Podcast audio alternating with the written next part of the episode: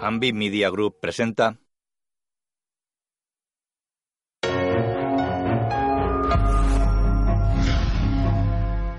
una producción Picomedia en colaboración con Rai Ficción, en asociación con Empyrean, en colaboración con Región del Lacio. Esta película ha obtenido el certificado de relevancia cultural y ha sido producida con la financiación de la Dirección General para el Cine. basada en La música del silencio de Andrea Bocelli, una película de Michael Radford. La música del silencio. Imágenes en blanco y negro. Andrea Bocelli escribe en un portátil. Está en un camerino, viste smoking negro con pajarita y lleva gafas oscuras. Voz en off. Querida Verónica, esta es la historia de un niño llamado Amos, al que conozco de toda la vida. Amos Bardi. ¿Por qué Amos? Me gusta el nombre. Cinco minutos, señor Bocelli. Camina por un pasillo tras una mujer. Si al nacer me hubieran dejado escoger, habría escogido Amos. ¿Y por qué Bardi? Porque es un buen apellido toscano. Está entre bastidores de un teatro. Sonríe sin gafas. Un hombre le palmea el brazo. Él sale al escenario en el que hay un piano. Una mujer de melena morena y de unos 30 años observa sonriente entre cajas. La imagen funde a negro. Imágenes en color. En septiembre de 1958, un tractor recorre un camino rural entre sembrados en la Toscana. ¿Lo ves? Corre como un Ferrari. Y con el motor diésel gastas la mitad de combustible. Me suplicarás que te venda uno. Usarlo cuesta la mitad y comprarlo el doble. Paran ante una casa de piedra. ¿Y qué? Sandro, no puedo pagar tanto dinero. Ah, ¡Don Sandro! ¡Han llamado! ¡Es un niño! ¡Es un niño! ¿Un niño? Sí. ¿Un niño? ¡Ja! ¡Me voy! ¡He tenido un hijo! Sandro, ¿y qué hago con el tractor? ¡Todo tuyo! ¡Ja! ¡Un niño! Gracias, señor. ¡Un niño! ¡Enhorabuena! Dos mujeres y un hombre salen corriendo de la casa. Entran en el coche conducido por Sandro. La obesa criada que vio la noticia los despide con la mano. ¡Es un niño! En el hospital, una mujer encamada tiene un bebé en brazos. Se lo da a una monja. Sandro y sus acompañantes llegan a la habitación. La monja le da el bebé a Sandro. Es precioso. Ten cuidado con esas manazas, hombre. La mujer encamada sonríe. Sandro, Sandro se acerca a ella con el niño en brazos. Sandro la besa en los labios y le da el niño. A ver, ¿cómo le vais a llamar? En la casa de piedra, Vamos, por favor, no llores. la madre lo mece en brazos en la cocina. No llores, no llores, no llores. Se acerca a los fogones. Coge una espátula de madera y remueve el contenido de una olla. Llega Sandro. Llora demasiado, no es normal. Quiero que lo vea un médico. Eddie, los bebés lloran, es su forma de hablar. Ella le da el niño. Tiene cinco meses. Él se sienta ante una mesa con el bebé en brazos. Mira, si es su forma de hablar. Nos dice que está enfermo. Las madres notamos esas cosas. No soporto oírle llorar así. El coche de Sandro circula por una carretera estrecha entre campos sembrados. En una consulta miran los ojos del niño. Glaucoma congénito bilateral. Es muy probable que el nervio esté dañado. Me temo que necesita cirugía. ¿Operarle de los ojos? Sí. Pero, doctor, ¿él nos ve? Yo creo que me ve. Un bebé ve a su madre hasta con los ojos cerrados. No sabemos cuánto ve. En el servicio oftalmológico del Hospital de Turín, al parecer, obran milagros. ¿Insinúa que mi hijo necesita un milagro? El médico asiente levemente. La madre lo mira atónita. Sandro mira serio a su hijo. La madre sube la escalinata de acceso a una iglesia. Entra en el templo. Se santigua junto a la puerta y recorre el pasillo central entre los bancos. Se arrodilla en un banco. Despliega un rosario. Se santigua de nuevo. Mira un cuadro de la Virgen sosteniendo a Jesús muerto. La madre del niño lo mira con ojos llorosos y baja la mirada. Llueve tras los soportales exteriores del hospital Molinete de Turín. Sandro y su mujer entran con el niño en brazos y dos maletas. Se detienen bajo los soportales. Sandro deja las maletas en el suelo. Un reloj marca las 16. Marca la una y cuarto. Sandro y su esposa están sentados en un pasillo. Una enfermera sale por una puerta. Oiga, por favor, ¿cuánto falta? Lleva tres horas ahí dentro. Lo siento, no lo sé. La enfermera se va. Junto a la puerta pone Sala de operaciones. La esposa de Sandro le agarra el brazo y se recuesta en su hombro. Tres años después, ella está con el niño en el hospital. Él intenta quitarse la venda que le cubre los ojos. Para. Para. No puedes quitártela. Le da un oso de peluche. Tócalo. A Teddy le gusta. El oso tiene los ojos vendados. El niño tira el peluche. Cielo, lo sé, ya sé que te molesta, pero ten paciencia. Ella recoge el oso. En la habitación hay seis camas. El niño gatea hasta la almohada y pega la cara a la pared.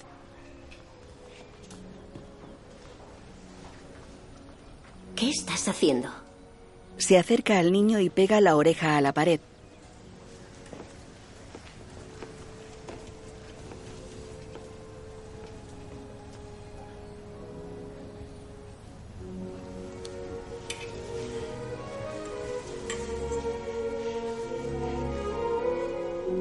Vinilo gira en un tocadiscos. Pase, pase. La mujer entra con el niño. Gracias. La habitación también tiene varias camas. Un hombre mueve los brazos dirigiendo la música. Mi, mi hijo, al oír la música, se ha calmado por primera vez. Acaban de operarle. Ah, música. Es bonita. Vida más alegre. Ven. El niño se acerca al hombre sentado en el borde de una cama. Cayó ácido en ojos. En fábrica. Muchas operaciones. Sin música.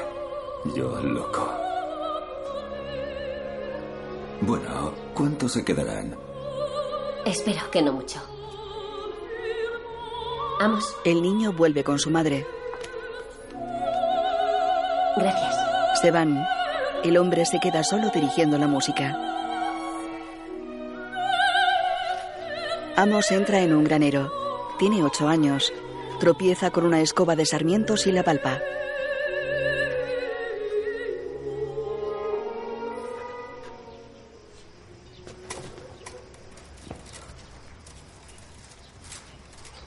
Palpa un gran cesto de mimbre.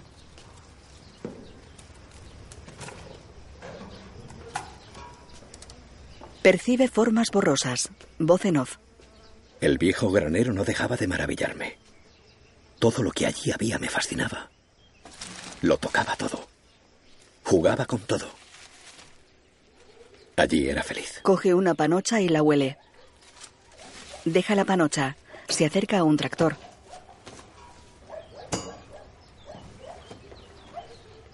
Se sienta al volante. Mueve el volante. ¡Vamos, la comida ya está! El niño entra en la cocina de la casa. Su madre gira hacia él. ¿Por qué no contestas cuando te llamo? ¿Dónde estabas? En mi cuarto. Mírame a la cara cuando me hables. Mentiroso. Te he dicho mil veces que no vayas allí. Es peligroso. Comen en la mesa. Tu hijo ha vuelto al granero. Por favor, dile algo, Sandro. Vamos, no vayas al granero. Y si te portas bien, te llevaré en el tractor. Iba contando mentirijillas. Oh, eso es grave. Quiero que siempre digas la verdad. ¿m? Aunque sea duro. De acuerdo. Diré la verdad. No quiero comerme esta sopa. No me gusta. Vamos. Ah, tengo que volver al trabajo. Llevo toda la mañana cocinando para ti. Y has comido dos cucharadas. Tres, y estaba deliciosa. Pero por desgracia, en mi sector no hay horarios fijos. Se acerca a Amos. Cómetelo todo. En mi sector tampoco hay horarios fijos. Se va. Vamos. Vamos, Oriana. Vamos, vamos. La criada obesa va tras Amos. La madre mira a otro niño. ¿Eres el único al que le gusta mi comida? Mm, bien, bien, buen chico. Amos mira por una ventana. Ve borroso el tractor de su padre. ¡Papá! ¿Cuándo me dejarás subir al tractor? ¡Papá! ¡Vamos! ¡Vamos! ¡Papá! ¡Ah! Oriana, ¿qué pasa? ¡Nada, nada! He tirado un poco de sopa. Corre hacia el niño. Vamos, ¿estás loco? No vuelvas a asomarte hacia la ventana, es peligroso. He ido con cuidado. Prométeme que no lo harás más. Si me lo prometes, te llevo con el tío Giovanni para que comas allí. Ya me ocupo yo de tu madre. ¿De acuerdo? Amos asiente. Adelante. El hombre come sentado a la mesa de un salón comedor. Vaya, ya estáis aquí otra vez. Discúlpeme, don Giovanni. Es que cuando el niño está aquí, está tranquilo y come bien. Por supuesto. Porque sabe que si no se porta bien, no llegará a sargento. Cabo a comérselo todo. Es una orden. Amos saluda militarmente y come. Quiero enseñarte una cosa. Se levanta y pone un vinilo en un tocadiscos.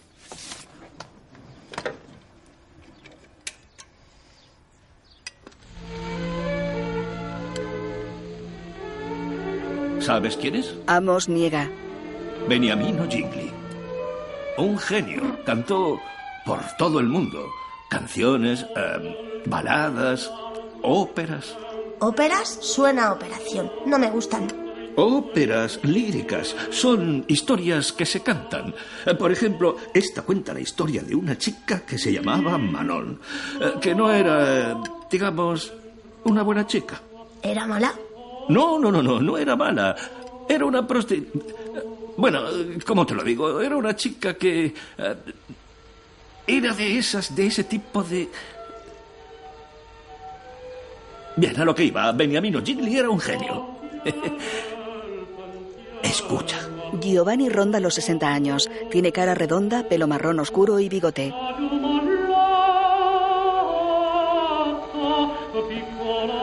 Amos escucha satisfecho con los ojos cerrados. Corre entre hierbas altas y amarillas. Circula en el tractor con su padre. Va al volante. Un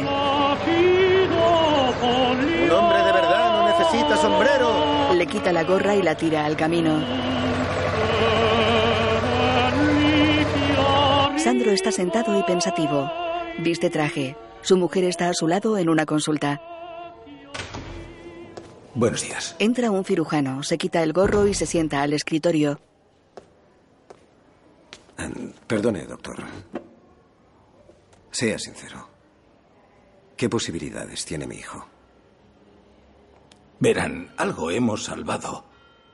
Aunque ha perdido un ojo, el otro tiene al menos una función limitada.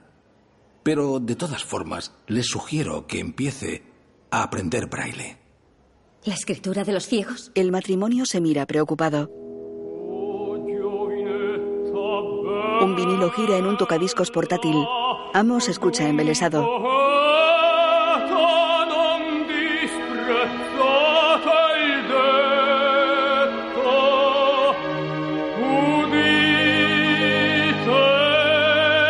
El coche de Sandro circula por una carretera estrecha entre sembrados.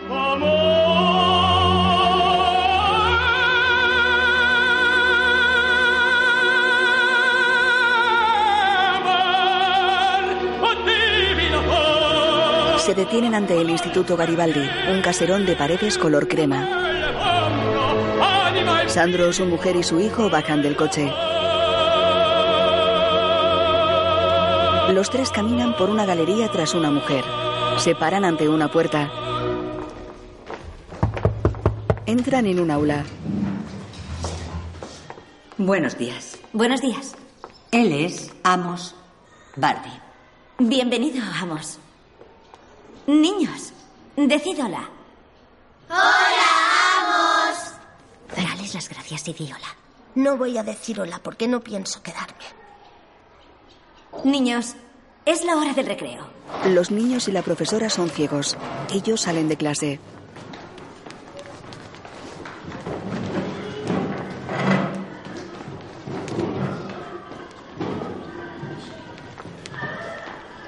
Me alegro de conocerte, Amos. Acércate. Amos lo hace. La maestra le palpa la cara y le besa en la cabeza. Pero Amos no es como ellos. Él ve. La maestra se va de clase. Amos. En la galería. Por favor, mamá. No me dejes aquí solo. Tienes Por que quedarte, favor, tienes que mamá. quedarte. No quiero. Por favor, por favor, tienes que quedarte. Tienes que quedarte. La directora se lo lleva. La madre se va.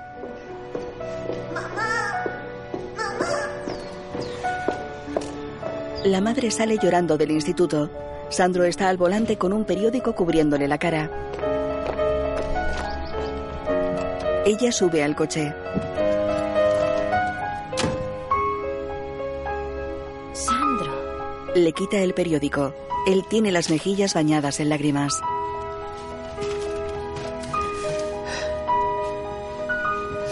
Ella pega su cara a la de él. Los niños están en el comedor del instituto. Dos mujeres sirven la comida por las mesas. Llenan un plato de sopa y lo colocan ante Amos, sentado en una mesa con otros dos compañeros. Sopa, qué rica. Mm. Es lo más asqueroso que he visto en mi vida. Señora Admea, no quiero esta sopa. Venga, pruébala. Sé que te gustará. Es una sopa muy rica, Amos. Venga, Amos. Tranquilo, yo me la comeré. Tú ves un poco, ¿verdad? Sí. Dime, ¿está mirando? Amos mira a la directora. Ve un bulto borroso. Pues dame tu sopa. Amos vacía su plato en el de su compañero. Deja su plato en la mesa y esboza una sonrisa. De noche duermen en un dormitorio comunal. Vamos, ¿estás despierto? Sí. Tranquilo, solo estaremos aquí tres años. ¿Tú qué quieres ser cuando seas mayor? Yo, cantante, cantante de ópera, como Franco Corelli. ¿Y cantas bien? No lo sé. ¿Y tú? Yo quiero ser abogado, mandar a los malos a la cárcel. ¡Hala! De día un cartero circula en bicicleta entre la neblina que cubre los campos. Se acerca a la casa de piedra. Una carta de Amos. ¿Cómo vas a leerla tú? Eh, no está escrita en braille. ¿Cómo es posible que vaya a una escuela especial a aprender braille y no sepa escribir nada? Es difícil, no se aprende en cuatro meses. Supongo que se la habrá escrito alguien. Vamos, vamos, ¿qué pone? Querida familia, estoy bien y espero que vosotros también. Hace frío y os echo de menos. Aquí la comida da asco y las camas son muy duras. Pobrecillo. Menos mal que dice que está bien. No sé qué habría contado si no estuviera bien. Sería espantoso. Es fuerte, se las apañará. Pero a veces nos divertimos. ¿Lo ves? Mi hijo no se hunde por cuatro tonterías de nada. ¿Y aquí abajo hay algo más, en braille. Es un hombre. Sandro toca los puntos braille. Déjame tocarlo. La madre lo hace. Los demás también tocan el braille. Qué extraño. Es como si estuviera aquí. Nieva en el exterior del instituto. Los niños están en el escenario del salón de actos. La maestra ciega está al piano.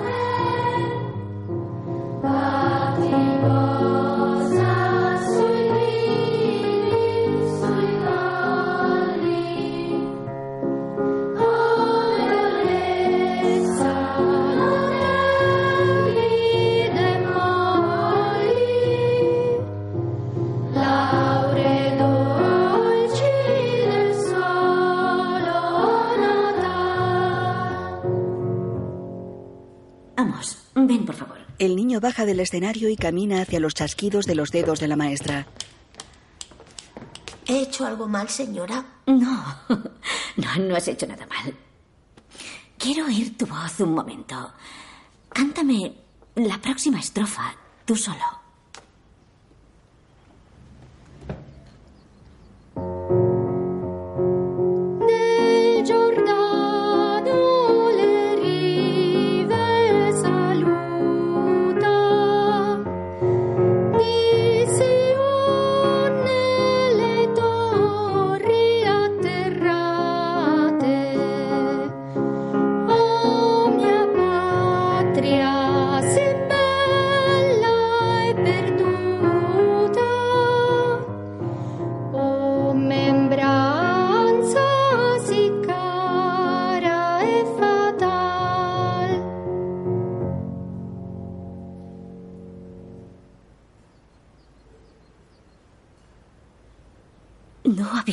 Nada igual en toda mi vida. Se levanta y le acompaña al escenario. Luego ante los familiares. Señoras y señores, Amos Barbie. Amos se coloca en el centro del escenario. La maestra se sienta al piano. Sus padres, su hermano y Giovanni están entre el público. Los niños juegan al fútbol con una lata sobre la nieve.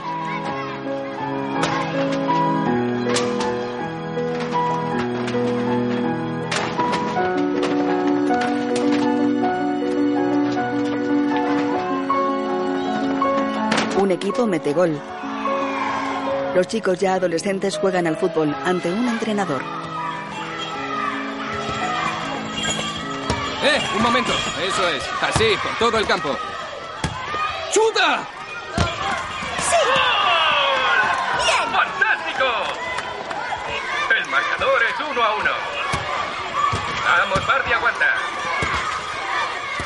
Bardi abandona el área de penalti. Intenta interceptar a Pardini, que va directo a la portería y... ¡Chuta! El balón impacta en la cara de Amos.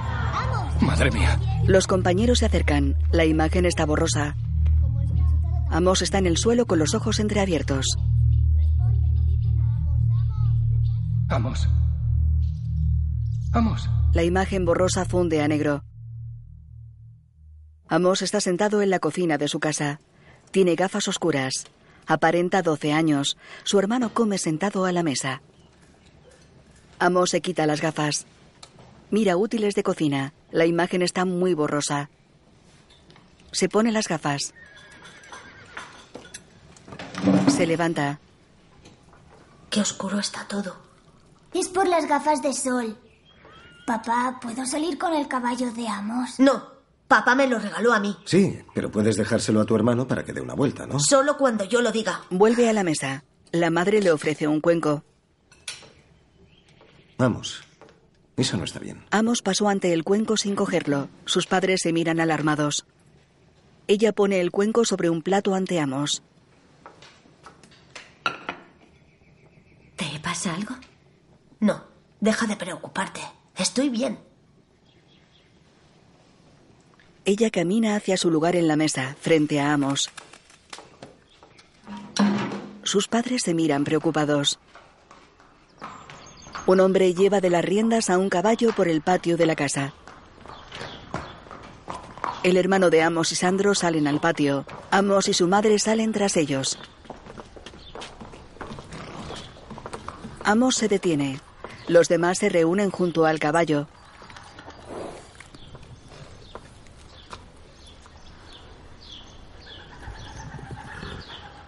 ¿Aún no ha salido el sol?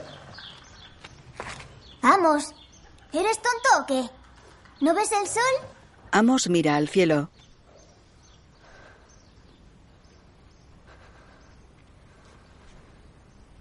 Sí, lo veo. Vamos. Un momento. Se quita las gafas oscuras. Su imagen borrosa se oscurece.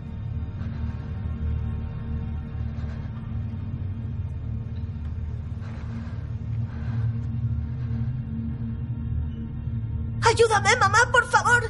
El sol se ha ido. ¿A dónde ha ido? Su madre lo abraza y llora con amargura.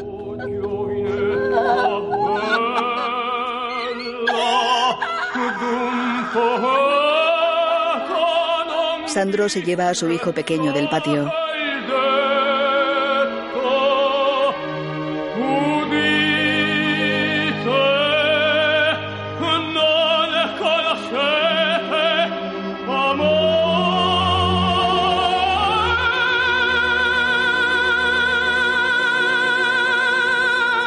Nunca había visto llorar a mi madre.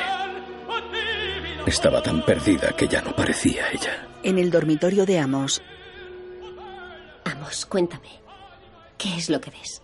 ¿Está todo oscuro? No. Todo oscuro no, mamá. Lo que veo no es oscuridad. No sé explicarlo bien. Lo que veo es todo y nada. No lo entiendo. Veo lo que quiero ver. La habitación, los armarios, las camas. Y también te veo a ti, mamá. Te veo porque sé que estás aquí. ella reprime el llanto. En el patio, Amos coloca las riendas del caballo. Palpa al caballo de la cabeza a la silla de montar. Acerca un banco al caballo. Voz en off. Yo me repetía una y otra vez que no había cambiado nada, Sandro lo mira en el patio. que podía hacer lo mismo que antes y que no necesitaba ayuda de nadie. Amos monta.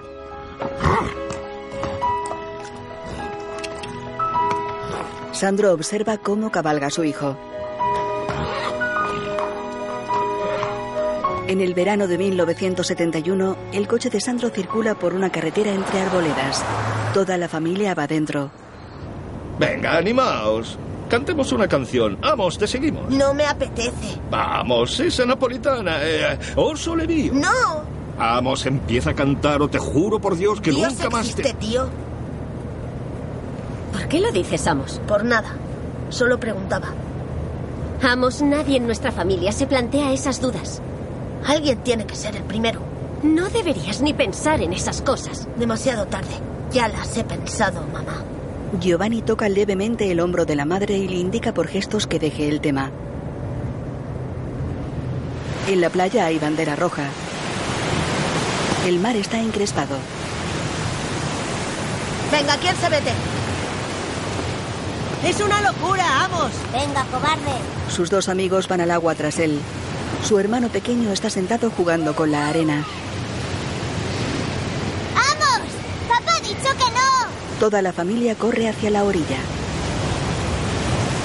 ¡Vamos! ¡Vamos! ¡Vamos! ¡Vamos! ¿Seguro que se han metido? Sí. Miran agobiados hacia el mar. Grandes olas baten la orilla sin rastro de los niños. ¡Vamos! ¡Mirad! Todos miran a su derecha. Los tres niños y un hombre caminan por la playa hacia la familia. ¿No te das cuenta de lo que podría haber pasado? Podría haberle pasado a cualquiera. Sí, a cualquiera tan idiota como para meterse estando tan agitado. Pero por lo visto aquí el único idiota eres tú. ¿Y los otros qué? Yo no les he obligado a meterse. Los otros me dan igual. Mi hijo eres tú y deberías ser más listo que los otros. Papá, tú no lo entiendes. Si los demás superan un obstáculo, yo tengo que superar una montaña. Si montan un caballo, yo tengo que montar un tigre. Están en casa. Vamos. Para ser como los demás, tengo que ser mejor que ellos. ¿Y sabes quién me enseñó eso? Tú. Giovanni se acerca. ¿Puedo llevarme un rato al jovencito? Claro. Giovanni le pone las manos en los hombros. Amos se sobresalta. Se van juntos. Giovanni y Amos montan en bici por el paseo marítimo. ¿No vas a decirme a dónde vamos? No quiero ver a nadie ni hacer nada. Pasan ante un cartel que reza. Sexto concurso de canto. Una cantante y un pianista están en el escenario incolumnado de un salón, rodeado de veladores. Giovanni y Amos están sentados en primera fila. ¿Quieres un helado? No, quiero ir a casa.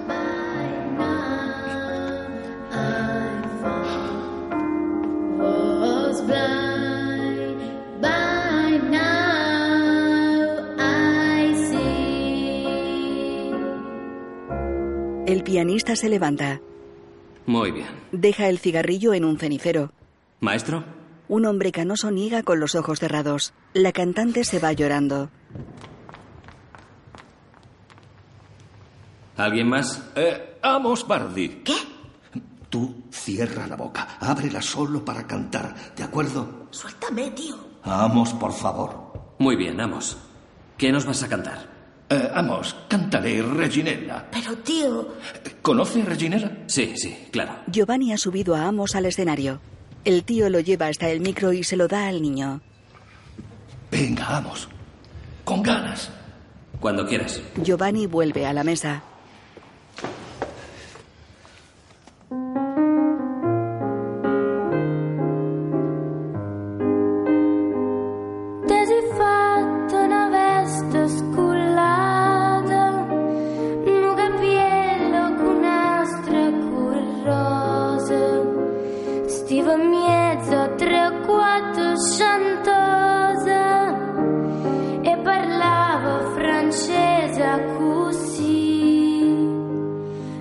L'autriere che t'ha incontrato.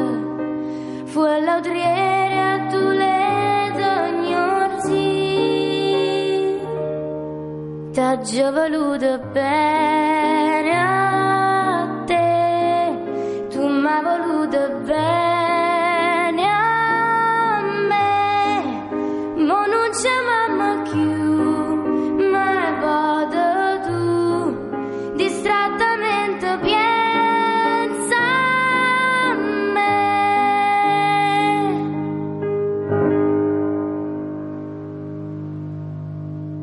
Amos deja el micrófono en el pie de micro. ¿Maestro? El maestro asiente. Giovanni sube al escenario. Amos, ¿Qué ha pasado? que estás en la final de la Margarita de Oro, el mayor concurso de la Toscana. ¿Te sientes mejor? ¿Eh? Se van sonriendo. De noche el mismo local está lleno de gente.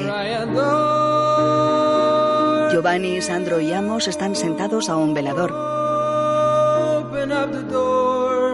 Un chico de otra mesa se gira hacia Amos. No vas a ganar.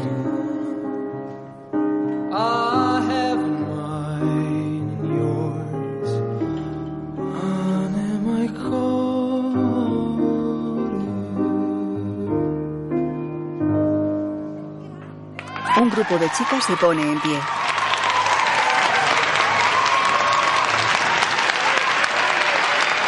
Gracias. Gracias. Nuestro joven amigo tiene muchos fans. Gracias, Gabriel. Enhorabuena. Gracias. Es bueno. No tanto como tú. Y ahora, por favor, un aplauso para un muchacho que nos cantará una canción napolitana. Amos Bardi. Amos se agarra al brazo de Giovanni y suben al escenario.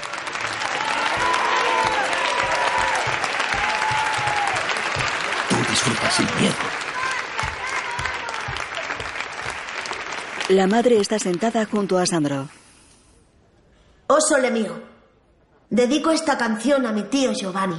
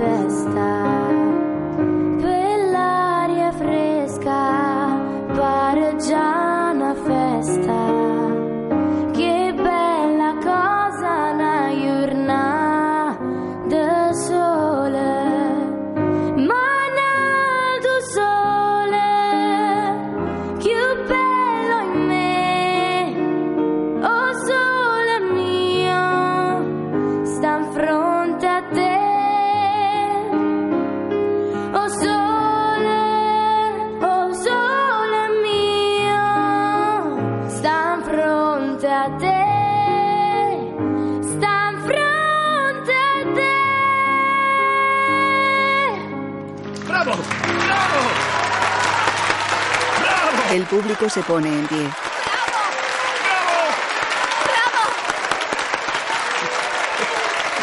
¡Qué bonito! Giovanni sube al escenario. Gracias. Muchas gracias. Vuelven a la mesa. Y ahora, el maestro Maravilla, presidente del jurado, nos dará el resultado. Maestro, El maestro sube al escenario y habla al oído con el presentador.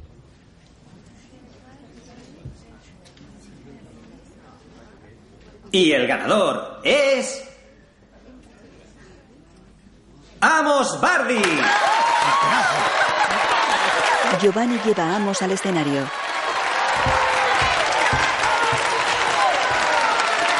¡Bravo! El maestro le pone una medalla y el presentador le da una placa. Siguiente parada, San Remo. San Remo, San Remo, San Remo, San Remo, San Remo. Giovanni y Amos bajan del escenario. Una señora se acerca. La vieja bola de cristal algún día ganarás el Festival de San Remo. Abraza a Amos. Sus padres lo abrazan. Estoy orgullosa de ti. Muy orgullosa. Una señora obesa lo abraza. No sabía si la cara de la mujer estaba cubierta de lágrimas o de sudor. Pero recuerdo a Brianna y el momento en el que decidí que sería cantante. Vamos, Has estado fantástico. este es mi amigo Adriano. Hola, me llamo Adriano y también soy músico. Me encantaría que algún día tocáramos juntos. Genial. Muchacho, hoy te asciendo a cabo. Pero tío, soy sargento desde hace dos años. Ah, no pretenderás que me acuerde de todo. Eh, bueno, te asciendo a mariscal de campo con efecto inmediato, así nos ponemos al día, ¿bien? Pero a cambio, tienes que hacer algo por mí. Dentro de unas semanas se casa un viejo amigo mío, un coronel del ejército. Tres meses más tarde, En una iglesia. Yo os declaro marido y mujer. Puedes besar a la novia. El novio besa a la novia. Él ronda los 60 y ella los 40. Amos está ante un micrófono.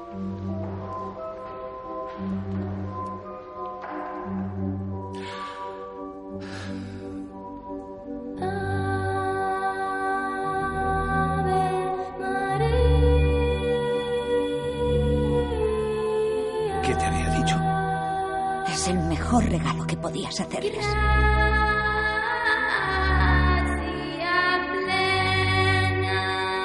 Se lleva la mano a la garganta dolorida.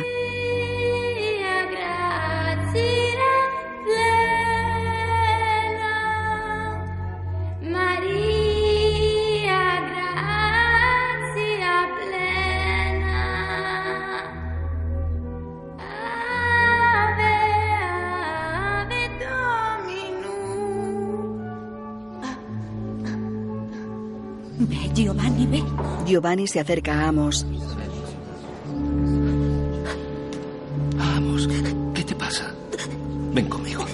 Se lo lleva. En una habitación. Le he fallado a todo el mundo. El tío Giovanni ya no querrá extenderte a mariscal de campo. Has perdido el oído musical. No lo he perdido, soy imbécil. Eh, ya está bien. Vamos, siéntate. Se sienta en la cama. Ya te lo dije. A tu edad es normal. Las voces de los niños cambian. Y no podré seguir cantando. Eso nadie lo sabe, pero hay que tener paciencia. Sí, ¿cómo? Era lo más importante de mi vida. ¿De tu vida? Todavía no sabes lo que es la vida. Mientras tanto, podrías estudiar algún instrumento. El piano, por ejemplo. No, un instrumento no. Todos los ciegos o tocan un instrumento o dan masajes. Oye, ¿de dónde has sacado esa estupidez? De Antonio, él quiere ser abogado. Bien. Pues abogado. Voz en off. Mi padre no quiso oír nada más. Para no decepcionarle me matriculé en el instituto, en letras. Y me convencí de que al final mi destino era estudiar derecho. Una profesora entra en un aula llena de alumnos adolescentes. La Jatico High School, 1973. Chicos y chicas, quiero que seáis conscientes de que sois la futura élite de nuestro país. Aquí no toleramos exaltados ni ideas revolucionarias, nada de huelgas ni manifestaciones. Aquí, en este instituto, se estudia y punto. Se sienta. Podéis sentaros. Los alumnos lo hacen. Vamos a empezar ahora mismo. Página 10. Primer ejercicio. A ver. Bardi. ¿Bardi? No tengo libros, señora. Muy bien. No. De hecho, no está nada bien. Esta vez, y solo por esta vez, coge prestado el de un compañero. Yo te lo leo. Tú. Silencio. Bardi, empieza a leer.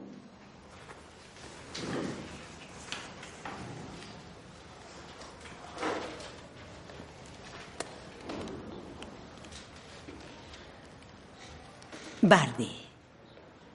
Bueno, me gustaría que tus padres o tú me explicarais cómo es posible que estés matriculado en este instituto.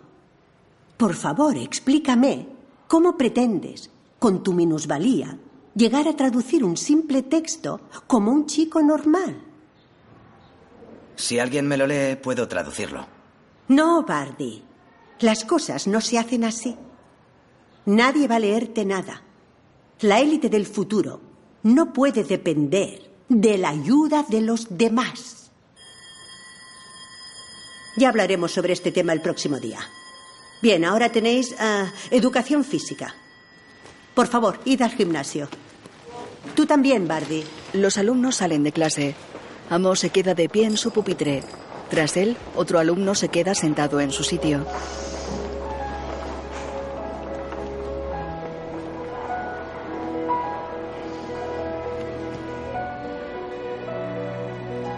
El alumno se levanta y se acerca a Amos. Ya te llevo yo. Gracias. Aquí está tu cartera. Por cierto, soy Adriano. Estaba en el Café Margarita cuando ganaste el premio. Ah, sí. Cantas de maravilla. Cantaba. Toco la guitarra en un local, ¿sabes? En off. Jamás he olvidado esa mano fuerte y generosa. Fue el principio de una estrecha amistad. Todo esto para ti solo. ¡Qué suerte! Fue un regalo de mi padre. Antes guardábamos aquí el tractor y las herramientas. De pequeño era mi sitio preferido. El granero está decorado como un estudio de sonido. Pero el piano me lo regaló mi tío. ¿Por qué no cantas algo? Una de esas canciones tan bonitas. No, ya no canto. Solo trasteo con el piano. Escucho mucha música. Pero cuando me oigo, vomitaría. Pues canta sin escucharte. Yo lo hago, así me divierto. Yo no puedo. Cantar era mi sueño. Adriano coge su guitarra. Bueno, hay otras formas de pasarlo bien. Mi ricordo quella notte sulla spiaggia, illuminata dal tuo sguardo. Tres años después, Adriano va en una moto conducida por Amos. Cuidado a la izquierda, hay, hay una curva, una muy cerrada a la izquierda, a la izquierda, cuidado, sí. Sí, eso es. Así, dale caña. Van por una carretera entre campos. No, hombre, despacio, más despacio, por favor. Ve más despacio, hay otra curva, cuidado. De noche hay motos y coches aparcados ante un bar. Dentro, Adriano se abraza a una chica y se aleja con ella. Amos juega al ajedrez sentado a una mesa.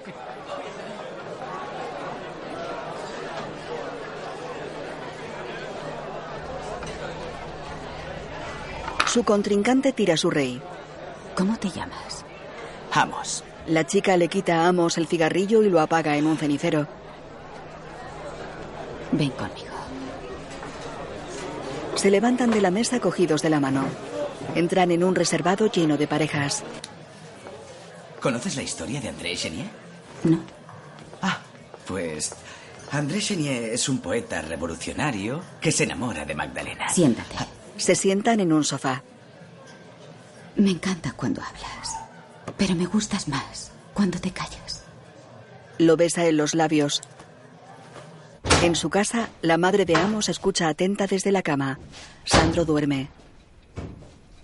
Ya ha llegado. Un zapato rueda por el vestíbulo. Amos palpa el suelo hasta agarrar el zapato. Sube por la escalera agarrado a una cuerda pegada a la pared y con los zapatos en la otra mano. Lo siento. Lo siento. Se tambalea hasta la pared contraria. Gracias a Dios. La madre se recuesta. Sandro enciende su lamparilla y mira su reloj. Son las cinco. Ya estoy harto. Cada noche. Hasta las tantas con ese vago. Y en el instituto es un completo inútil. Creo que he encontrado a la persona adecuada. De día, un Fiat 500 se detiene ante la casa.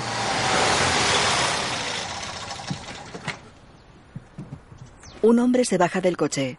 En el granero, Tu madre está convencida de que soy un genio. Pero ya te digo yo que no. Soy un director de banco, jubilado, y me gusta buscar setas. ¿Dónde está el libro de la clase de mañana? Por cierto, solo fui a la escuela elemental. Mis padres no tenían dinero para mandarme al instituto como a ti. ¿Te gusta la música? Dime, ¿te lo has tomado en serio alguna vez? No me interesan los trabajos que hace la gente ciega. Masajistas, telefonistas, músicos. Vamos, no importa lo que haces, importa cómo lo haces. Siéntate a la mesa.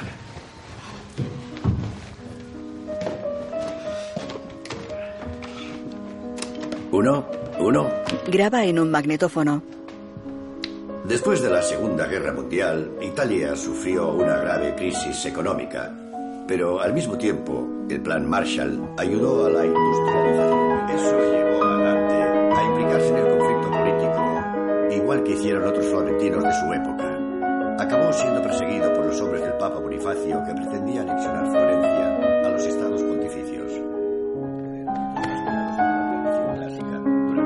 Se alcanza la cima de la especulación. Y esto es lo que marca el punto de partida del pensamiento moderno. Los pensadores y los filósofos buscaban en un principio... Gracias a los esfuerzos de Ettore conseguí acabar el instituto. Incluso Adriano pudo acabarlo. Gracias a Ettore podría haber entrado en la universidad a estudiar Derecho. Eso era lo que esperaban de mí. Pero, no sé cómo, las cosas no salieron así. Amos escucha a Adriano en el granero. Sí.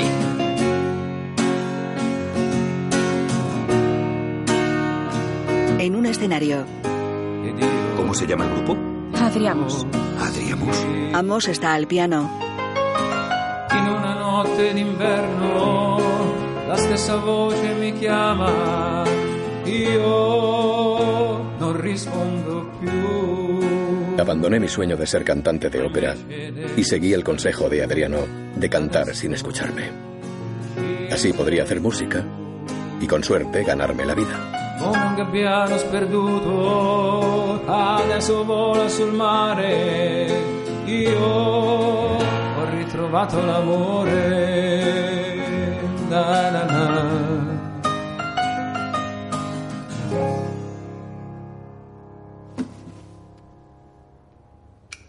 Sí, em, no está mal. El problema es que no es nada del otro mundo. Pero su voz es agradable. La pregunta es si es original. ¿Para usted qué significa original? Algo nuevo, algo diferente. ¿Diferente a qué? ¿Qué criterio tiene, aparte de su gusto personal? Escucha, jovencito. Un consejo. Deja la música. Búscate otro trabajo. Por ahí hay un montón de trabajos Déjalo. que pueden satisfacer tu innegable talento. ¿Como masajista? ¿O telefonista? ¿Afinador de pianos? ¿O un sábelo todo como usted? ¡Capullo, lárgate! Pero antes voy a decirte una cosita. Nunca en tu puta vida serás cantante. ¡Jamás! Humberto. El corazón. Sí, ya. En septiembre de 1978, Amos está sentado al piano en el escenario de Boccaccio 70. Gracias por traerlo. Además, el chico es guapo. Eso no viene mal. Tiene personalidad y es muy guapo. Sí, eso ya lo has dicho. Chico, ¿qué tal la voz? ¿Cantas? Un poco. Pues canta. Canta Il diavolo e l'angelo. Es, la hemos compuesto nosotros. Non spaventarti, dormi, sono il diavolo. Si yo tuviera ahora 20 años menos. Rosa, aunque te quites 20 años, seguirás igual de fea. Idiota, quizá él me vea guapa, porque por dentro lo soy. Bueno, te dejo aquí. Hasta ahora. De noche la sala está llena. Un altro sogno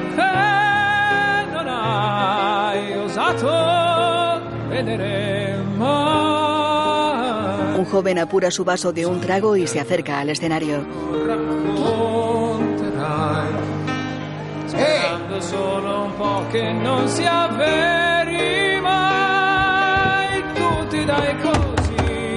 ¿Puedes tocar algo para que no parezca que estamos en un entierro, por favor? ¿Cómo qué? Rock and roll. Gilipollas. Sí, ¿Pero qué algo haces? que no haga que me No, duerma. ah, perdón. No puedo. Normas de la casa. Déjalo ya. Eres el típico músico fracasado. Que se lo tiene creído. Una chica se lo lleva del escenario. Amos fuma un cigarrillo. Lo deja en un cenicero y escucha atento.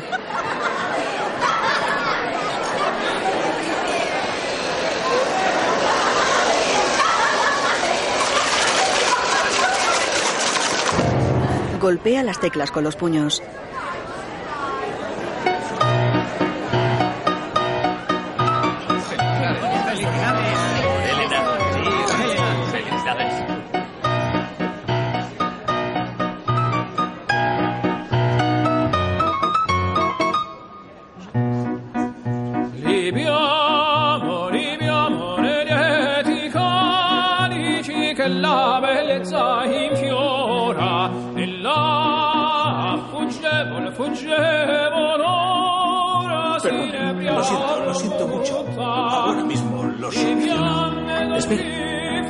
Fantástico.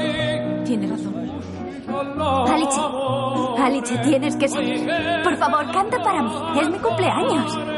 Vamos. ¿Estás claro?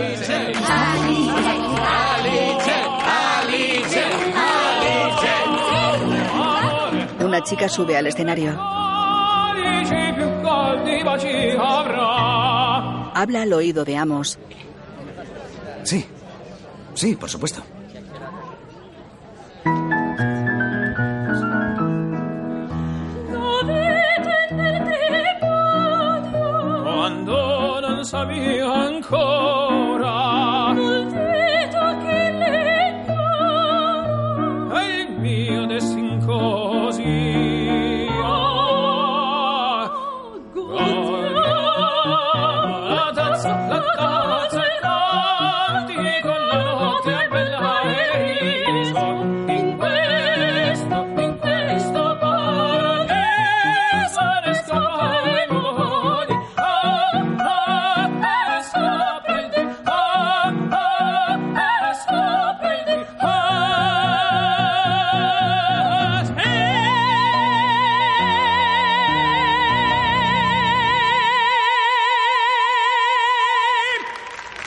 Público del restaurante se pone en pie.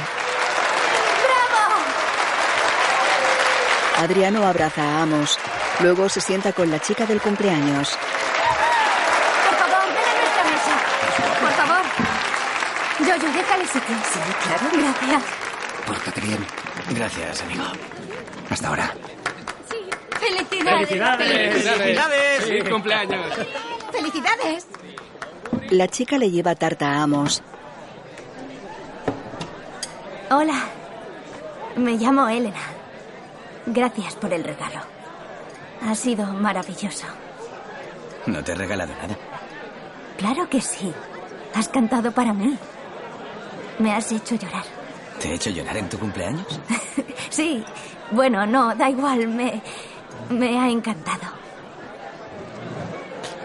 ¿Qué haces cuando no estás en Bocacho? Ah, bueno, aún estoy estudiando.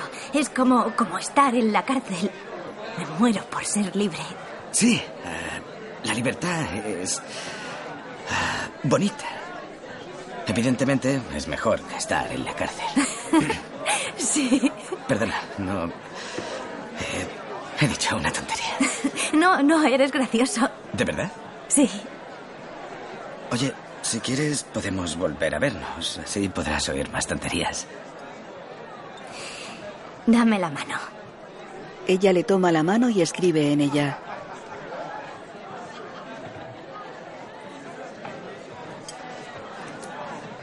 Este es mi regalo. Le ha escrito su número de teléfono. En el granero, Adriano está con su guitarra sentado en el brazo del sofá y Amos está sentado al piano.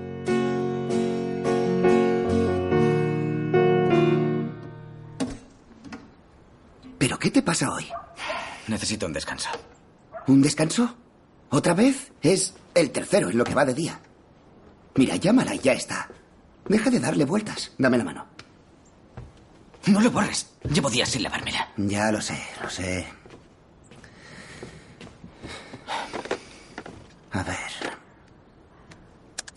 Oye, ¿y qué le digo? No lo sé. Dile que la llamas para decirle tonterías. Dile lo primero que se te ocurra. Será una tontería, seguro. Vamos, cógelo. ¿Quieres que te deje solo? No, no. ¿Taller? ¿Taller? Sí, ¿en qué puedo ayudarte? Me dio otro número. Sí, algunas lo hacen. Normalmente cuando no quieren volver a verte. Voy a pasar de las mujeres. De noche en Bocacho. Attimi di piano bar, gente che viene, beve e se ne va. Ed io con voi stasera Elena se acerca al piano. suonerò anche per lei un po' di gioia e un po' di malinconia. Vamos.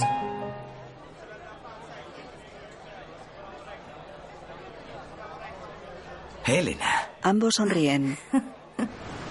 Me alegro de volver a verte. Yo también. Caminan por la playa. ¿Puedo preguntarte una cosa? Claro. ¿Por qué me diste un número falso? No era un número falso, pero no me llamaste. Claro que sí. Pero era el número de un taller. Bueno, no iba a darte el número de mi casa, ¿no crees?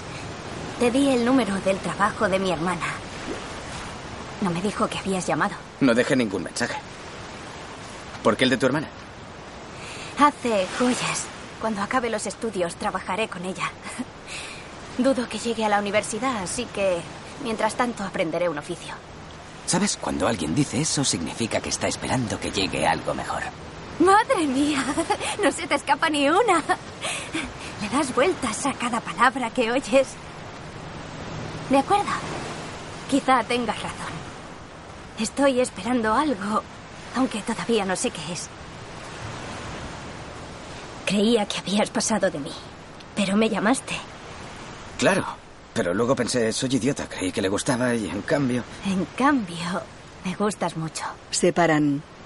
A mí me gustas más que mucho. Se besan en los labios. En Bocacho.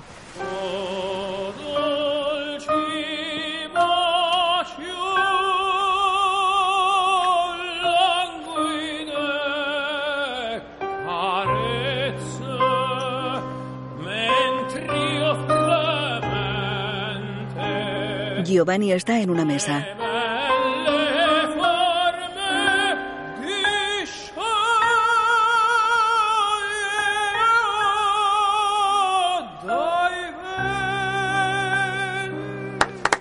¡Bravo! El público se pone en pie. ¡Bravo!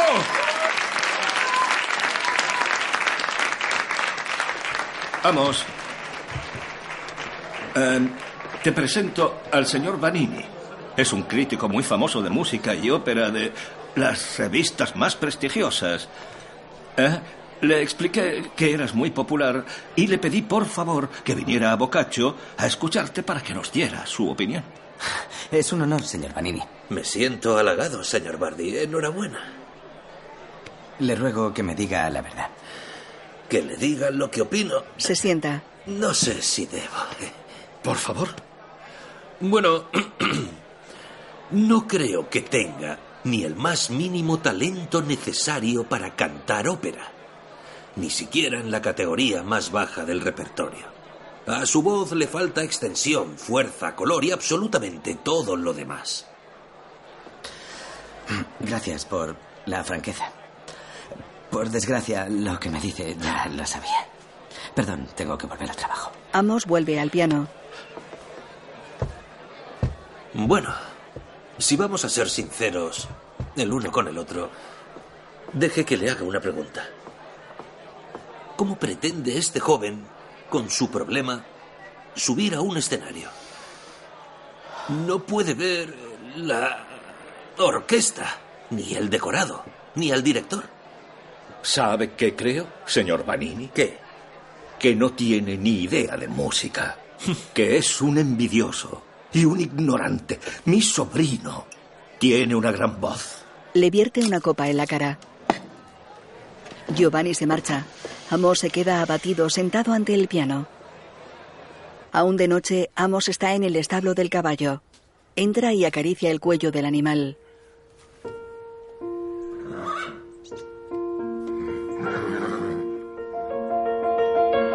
Galopa por el bosque.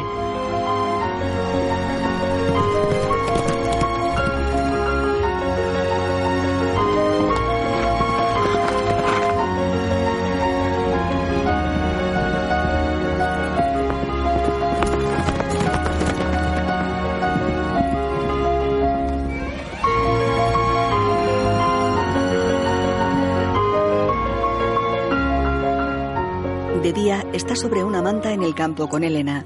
Hoy pareces triste. No. Pero no eres feliz. Lo noto. Estás fingiendo. A veces creo que te aburro. Tú no me aburres nunca. Lo que me gusta de ti es que nunca dices estupideces. Eso y que nunca me hayas preguntado cómo sé que eres guapa o cómo te imagino. Me gusta mantener un toque de misterio. No sabes del todo cómo soy y eso hace que me sienta más segura. Sé perfectamente cómo eres. No, que va, no lo sabes. Es imposible. Siento el aire meterse en tus pulmones cuando te emocionas. ¿Cómo mueves los párpados al sorprenderte? Ella se muerde el labio inferior. Y sé cuando te muerdes el labio. Él le acaricia la barbilla y el labio.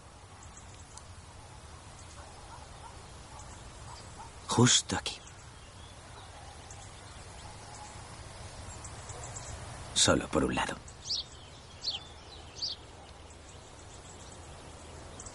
Nadie había visto esas cosas en mí. Son cosas que no se ven con los ojos. ¿Has notado que estaba triste? ¿En qué estabas pensando? En cambiar de vida. Quiero ser una persona seria y acabar la carrera lo antes posible. Pero un hombre serio no se pasa toda la noche en un piano bar rodeado de chicas. En cuanto sea abogado, dejaré de tocar. De momento no puedo. No quiero depender de mis padres.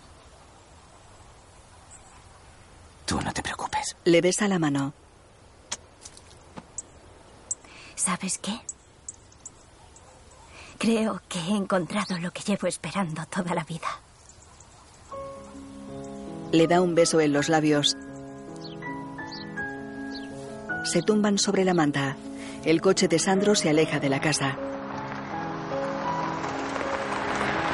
Se detiene ante un caserón de piedra de dos plantas. Sandro y Amos entran. Escalón. Quería tenerla arreglada para cuando tuvieras un trabajo decente y te casaras. No importa, papá. ¿Por qué siempre haces las cosas a tu manera? No te fallaré. A mi manera, pero no te fallaré. Abraza a su padre.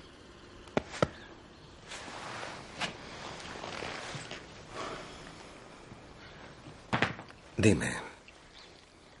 ¿Quieres que me vaya? Amos asiente. Sandro deja la maleta en el suelo. Amos toca la sábana que cubre un sofá.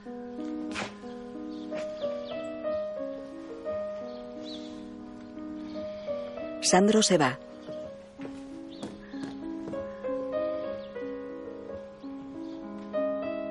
En Bocacho.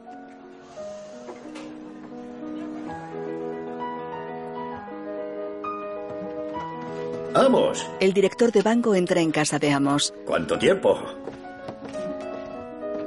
Entré, gracias por venir. En fin, Se sientan a una mesa. ¿cuántos exámenes te has saltado? Le quita una libreta y la ojea. Vaya, todos. Tenemos delante una montaña, así que empecemos a escalar. Mete una cinta en el magnetófono.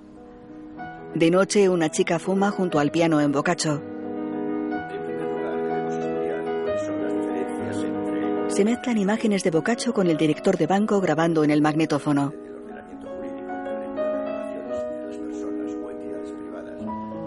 Amos, Elena y el lector se sientan ante un tribunal de examen.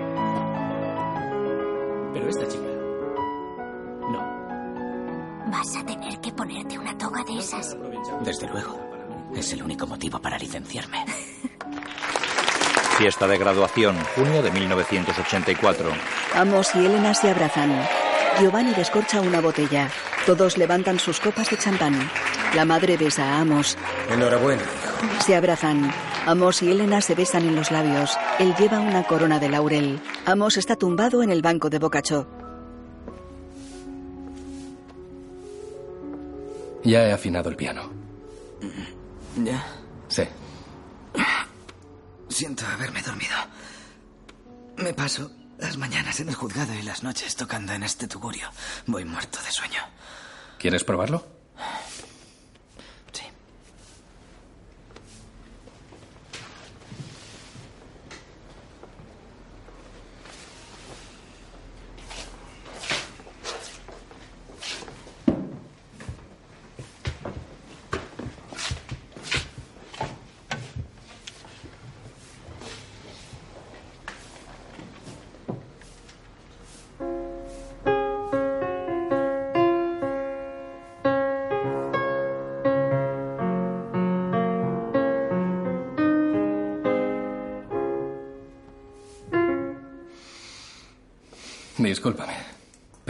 Oído cantar. Solo quería decirte que tienes talento. Un gran talento. Te vi hace un par de años con mi mujer. Gracias. ¿Por qué sigues cantando en este antro? Deberías cantar ópera. Perdí la voz hace años y no la he recuperado del todo. Ahora, llegar a ciertas notas es una tortura. Pues no sé. Tienes una gran voz, pero tienes que cuidarla. La estás desperdiciando. ¿Ah, sí? Si no me crees a mí, conozco a un gran maestro de canto. Trabaja con cantantes de primer nivel, Franco Corelli, por ejemplo. ¿Franco Corelli? También le afino el piano. Es el maestro Suárez en fiesta. Es español, pero vive aquí cerca. ¿Te lo puedo presentar? Si tú quieres. Septiembre de 1988. Amos está en casa del maestro Suárez, interpretado por Antonio Banderas.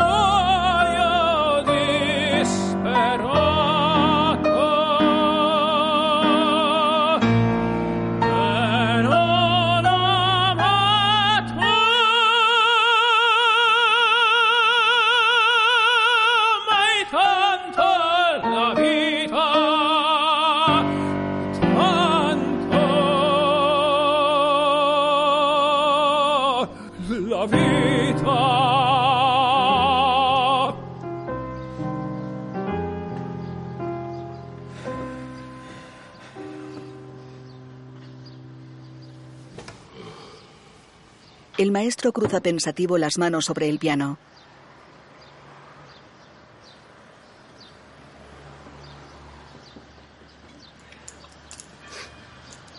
Se levanta. Hay una mujer sentada en un sillón. El maestro se acerca a Amos.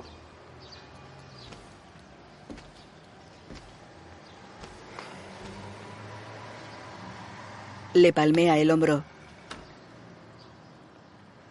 ¿Estás preparado para que la música sea lo único en tu vida?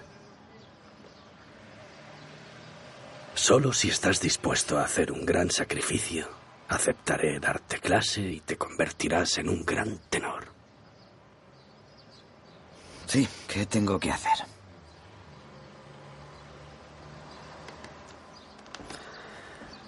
Bueno, ¿qué clase de vida llevas, muchacho? ¿A qué se refiere, maestro? ¿A qué hora te levantas? Bueno, depende de a qué hora me acueste. Es- No, no, no, no, no, no. no. A la cama, siempre a las 10 en punto. Y a las 7 de la mañana, arriba. Tengo que trabajar. ¿Trabajas de noche? Toco en un piano bar. Bueno. Pues esta será tu última noche allí.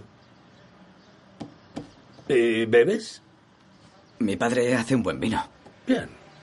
Tráeme una botella. Sí. Por, por favor, no me digas que fumas. No, no. No. Bien, bien, bien, muy bien. Eh, al menos haces algo bien. ¿Cu- ¿Cuántas horas al día dedicas a ejercitar la voz? Ahora mismo casi ninguna. Pero a partir de mañana le dedicaré muchas horas. No, mal, mal, no. Hasta que no aprendas a usar la voz como es debido, no cantarás, ni siquiera practiques, nada, cero. Ah, dime, ¿cuánto hablas? Ah, Para preguntar qué hora es, por ejemplo. ¿Cuántas palabras usas? Ah, Pregunto... ¿Qué hora es? Ah, No, no, no, no, no, no, demasiadas palabras. Silencio, no hables nada. A, mediodía, dos de la tarde, ¿qué más da qué hora sea? Silencio. Silencio. El silencio es lo más importante. Y la disciplina más difícil de todas.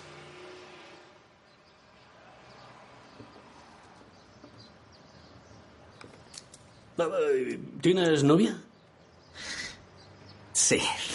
Ah, eso es bueno si está dispuesta a aceptar a la persona aburrida y extremadamente irritante en la que te vas a convertir. La imagen funde a negro. ¿Listo?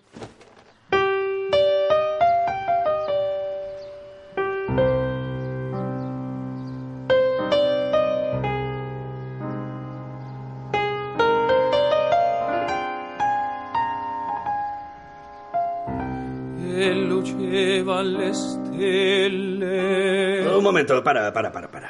Ah, tienes la voz escondida. Le agarra la mano y la pone ante su boca. Mira, si hago esto...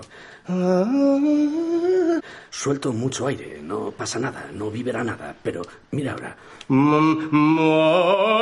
La imagen funde a negro.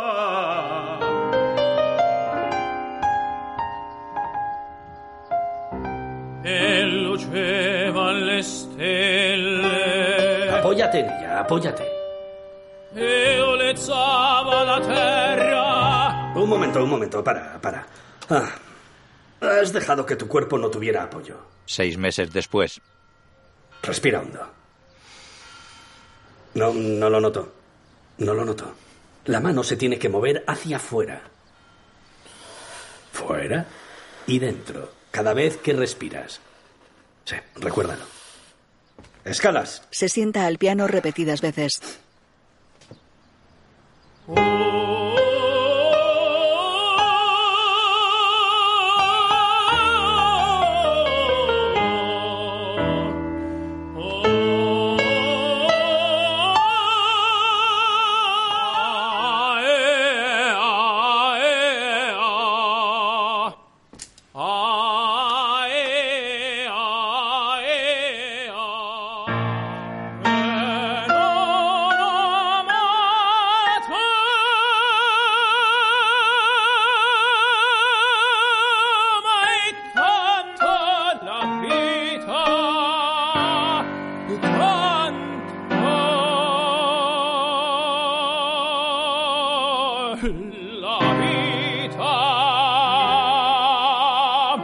Se desploma sobre el piano.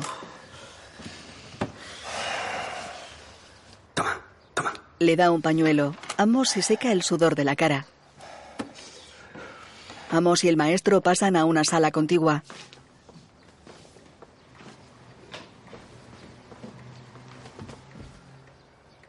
Muy bien.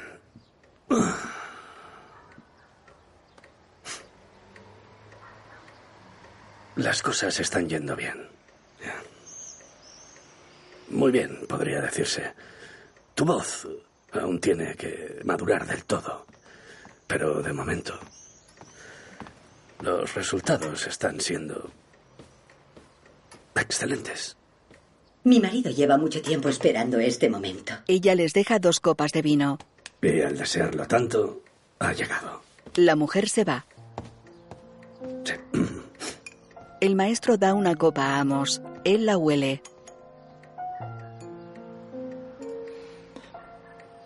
¿No está prohibido? Hoy estamos brindando por tu futuro. Gracias, maestro. No, no, no, no, no. no. Gracias a ti. Y a cambio tengo un regalito para ti. Un amigo mío tiene un estudio de grabación en Módena. Eh, le he pedido como favor que grabe tu voz como recuerdo de nuestro trabajo. Sí. Eh, podemos. Podemos ir juntos si quieres. Gracias de nuevo, maestro.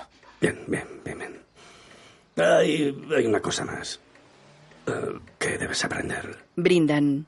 Beben.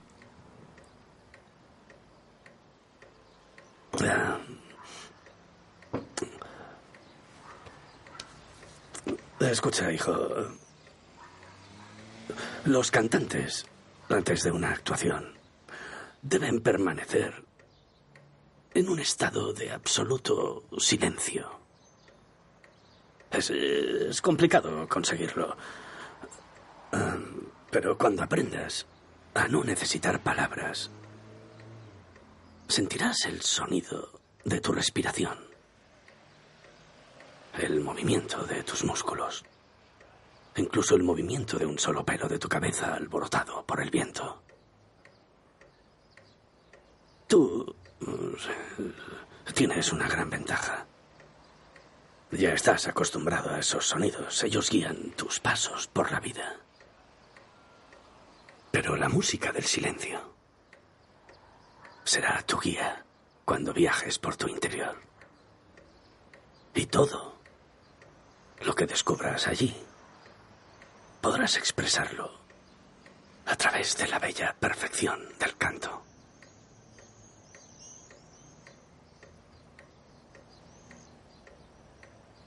Le pone la mano sobre el pecho. Amos pone la suya encima de la del maestro. En el estudio, el maestro le dirige con suaves toques sobre el hombro.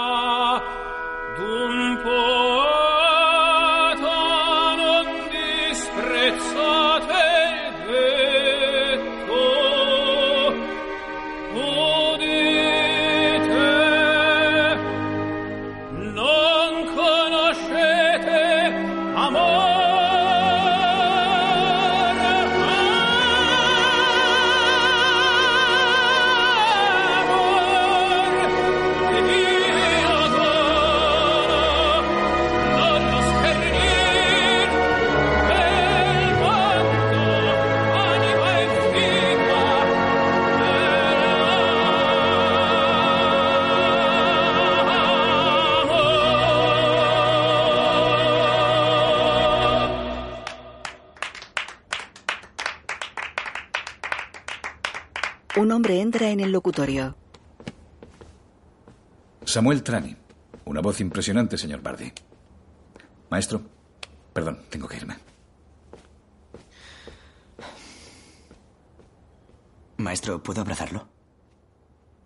Claro que puedes. Lo hacen. En casa de Amos, Elena lo besa apasionadamente en el sofá.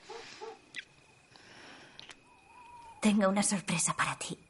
Le he dicho a mi madre que me quedaba en casa de Alice. Y Alice ha dicho que se quedaba en mi casa. Pero en realidad pasará la noche con su novio. ¿Y eso qué significa? Ella se desabotona la blusa. Toma una mano de Amos y se la lleva al pecho. ¿Y si vuestras madres se llaman? No lo harán. Les da miedo descubrir que mentimos. Tu madre.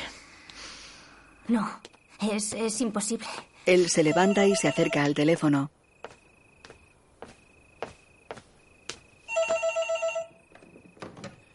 Amos Bardi. Ella se quita la blusa. Sí. Sí, en el estudio.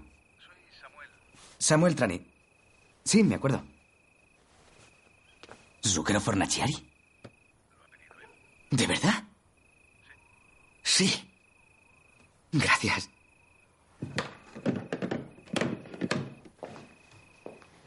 ¿Qué pasa? Zucchero quiere cantar conmigo. Su, su representante me oyó. ¿Zúquero? ¿La estrella del rock? Em, ¿Por qué? Tú eres cantante de ópera. Es un experimento. Una estrella del rock y un cantante de ópera. Ta- También ha mencionado a Pavarotti, que está cantando con él en Estados Unidos, pero se está planteando que le sustituya. ¿Que sustituyas a Pavarotti? No estoy seguro. A lo mejor quiere que cante con los dos. Estaba tan emocionado que me he perdido la mitad. Es fantástico. Sí. Sí, fantástico. Ella se ha puesto la blusa. ¿Qué te pasa?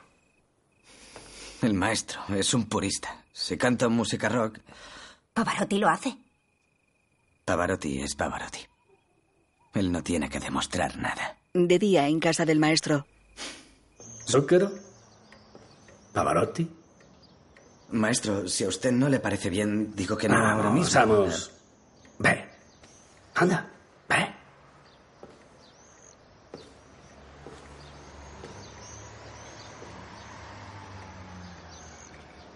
¿Sigues aquí? Maestro, ¿le parece bien que cante con Zucker? Por supuesto. Zucchero es muy buen cantante y la buena música es buena música, sea la que sea. Pavarotti es un gran cantante y ese Samuel Trani con el que hablaste por teléfono es eh, un poco artero, sí, pero un representante inteligente. Perdone, maestro, ¿cómo sabe que me llamó Trani? ¿Me lo has dicho? No, yo no. ¿No? Ah, bueno, entonces lo habré supuesto. Vamos. Ve y punto. El coche de Sandro circula entre campos.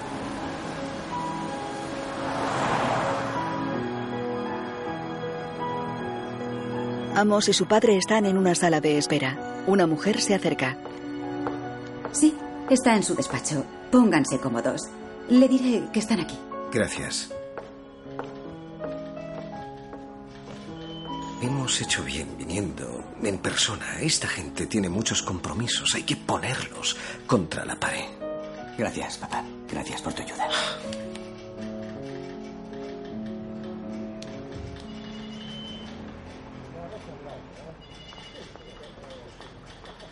Amos y su padre están dormidos en el sofá de la sala de espera.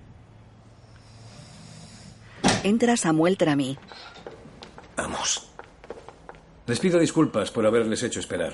Un placer verte, chico. Un placer, señor Bardi. Ah, El placer es mutuo. Encantado de conocerle en persona. Estaba a punto de irme. Acabamos de lanzar un disco importante y lo siento, pero no tengo tiempo para nada más. No se preocupen. Pavarotti estaba entusiasmado. Intentaré incluirlo en la gira. Tengo un avión esperándome. Debo dejarles. Gracias. Samuel se va. Padre e hijo se quedan cabizbajos.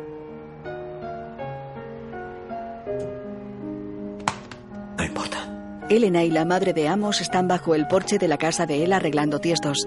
Amos sale a la terraza. Me ha llamado Samuel. Ha hablado con Pavarotti. Dentro. ¿De verdad? Cuando le dijo que era un cantante de bar desconocido, él no daba crédito. Le dijo, ¿crees que no sé distinguir un tenor de un cantante de bar? ¿Y qué dijo él? Dijo, con ese chico no me necesitáis. Madre mía. Pero si quiero hacerlo, no puedo firmar otro contrato. Porque voy a sustituir a Pavarotti en la gira de Zúcaro.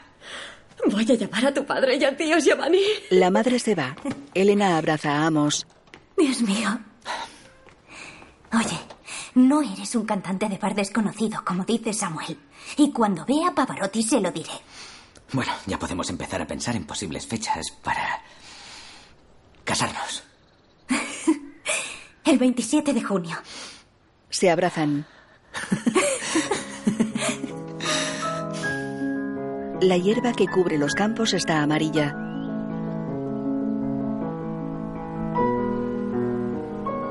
Voz en off sobre Amos en el salón deambulando abatido y de la obra exterior de la casa. Por desgracia, después de tanto entusiasmo, llegó un silencio ensordecedor. Pero no de música, sino de tortura.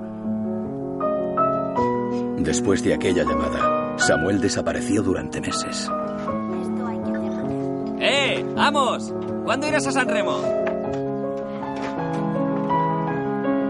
Amos camina por el salón con el teléfono. Elena escribe sentada en el sofá. ¿El señor Trani? Me dijeron que volvería de América hace 15 días. ¿No está en su despacho? Solo dígale que me llame. Sí, tiene mi número. A ver, con los de Bartolomé y sus tres hijos seríamos 150. ¿Te parecen demasiados? ¿Demasiados? No. Lo que tú quieras me parece bien. Pero tú qué quieres? No tengo tiempo para querer nada. Tengo que salir a buscar trabajo. Tenía lo del piano bar, pero lo dejé para volver a estudiar. Hemos tomado decisiones muy importantes. Pavarotti y Samuel se han esfumado y tiene que mantenerme mi padre. Es que no lo entiendes.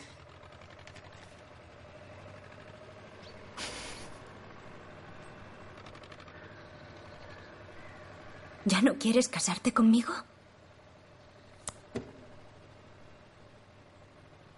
Está todo listo. ¿Y ya no quieres casarte conmigo? No. Eh. Eh. No llores. Eh. No pasa nada. No pasa nada. Septiembre de 1989. ¿No ha llegado? ¿Pero dónde se ha metido? Ya, iré a buscarla. no sé. Delante de una iglesia la gente viste elegantemente. Adriano entra en la iglesia y camina hacia el altar por el pasillo central entre bancos. Amos sale de un confesionario. Podrías haberte confesado ayer. ¿Por qué ahora te están esperando? Anoche cometí un pecado. ¿Qué? Soñé que me acostaba con Kim Basinger. ¿Con Kim Basinger? Eso no es un pecado. En fin, ¿cómo estás? Bien. Aunque tengo la sensación de que se casa otro en mi lugar. Ante el altar. Helena, recibe esta alianza en señal de mi amor y de mi fidelidad a ti. Y del Espíritu Santo. Recibe esta alianza en señal de mi amor y de mi fidelidad a ti. En el nombre del Padre, del Hijo y del Espíritu Santo. Los novios pueden besarse. Se besan en los labios. Una paloma vuela cerca del Coliseo de Roma. Elena bebe una copa de champán en una terraza. Viste albornoz. Amos está sentado en la cama del cuarto con el teléfono. Hola, me gustaría hablar con Samuel Trani. Me temo que no está aquí, señor Bardi. ¿Y qué hago? ¿Dejo de llamar? El señor Trani me pidió que si volvía a llamar, le dijera que ya le llamaremos cuando tengamos alguna noticia. ¿Y la gira? ¿No se lo dijo? Lo siento. El señor Pavarotti vuelve a estar disponible, así que no necesitaremos sustituto. Amos baja el teléfono y lo mira abatido. Dos años después, La casa de Amos tiene césped al frente y un lateral. Dentro él toma café. Elena baja por la escalera. Que pases un buen día, cielo. Esta noche llegaré tarde. Acompaño a Alice al médico. ¿Sabías que está embarazada? Camina hacia el perchero y se pone el abrigo.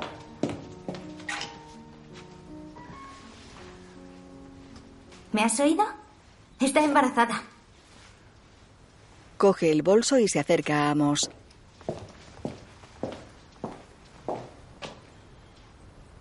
¿No tienes nada que decir? Él esboza una sonrisa y asiente. El silencio otra vez no.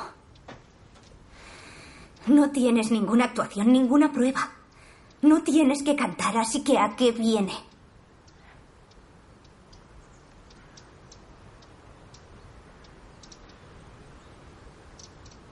Lo siento. En fin, Aliche va a tener un bebé. Se marcha.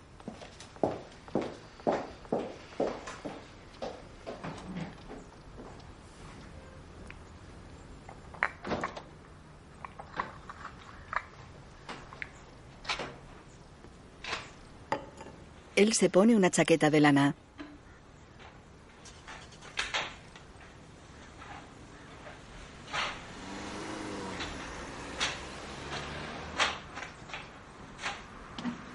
Se sienta al piano.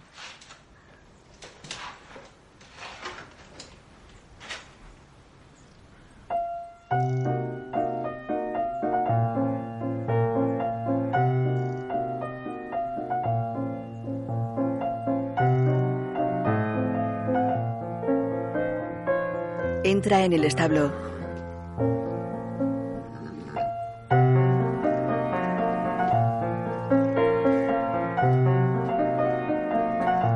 Se acerca al caballo y lo acaricia.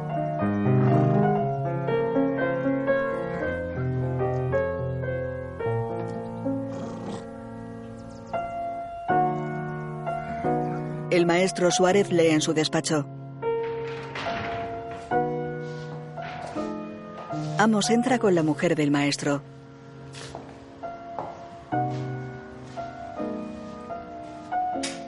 Se sientan ante el escritorio frente al maestro.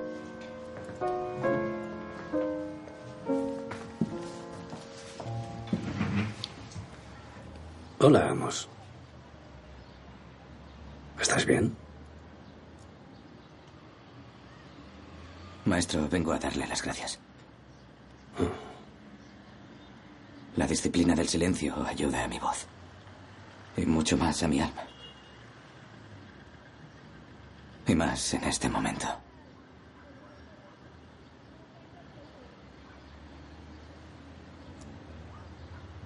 Muchas veces al hablar decimos estupideces y las cosas importantes se pierden. Pero quizá no sea un buen momento para el silencio. Cuéntame, ¿qué te pasa? Tengo que dejar las clases durante un tiempo. No tengo ingresos y no quiero ser una carga para mi familia. Mi mujer quiere tener un hijo. No me lo dice abiertamente, pero hace todo lo que puede para que me llegue el mensaje. Nosotros también lo pasamos mal cuando éramos jóvenes. Pero después de la tormenta sale el sol. Ten fe, Amos. Tú ten fe. Amos queda pensativo. Elena entra en el salón. Camina de puntillas.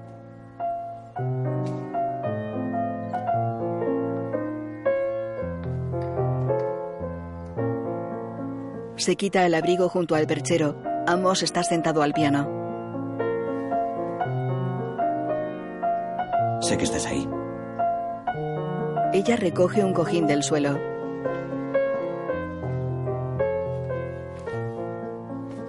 ¿Qué puedo hacer para que seas feliz? Va al fregadero. Coge el teléfono. Diga.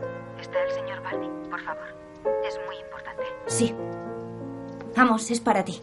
Ahora no puedo. Amos. Hola, Amos. Soy Zucchero Fornaciari. Escucha. Dentro de una semana daré un concierto y quiero que cantes conmigo. Elena. Ha llamado. Ha llamado. Se abrazan. Amor mío. 31 de mayo de 1993. La madre y la esposa de Amos están en un pasillo cerca de la puerta de un camerino. Es verdad. Amos, Sandro y Amos están dentro. Amos, recuerdo que me enfadaba muchísimo contigo.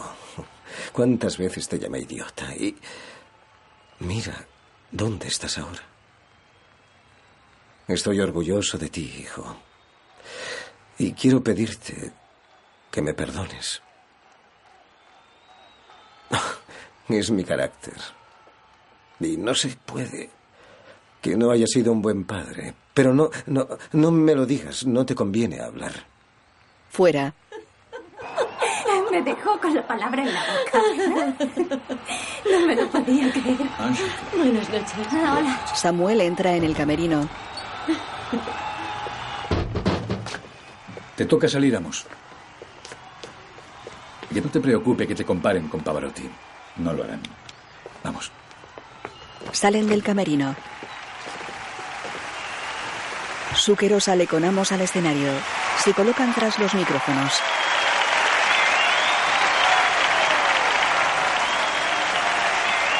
Vamos, Bardi.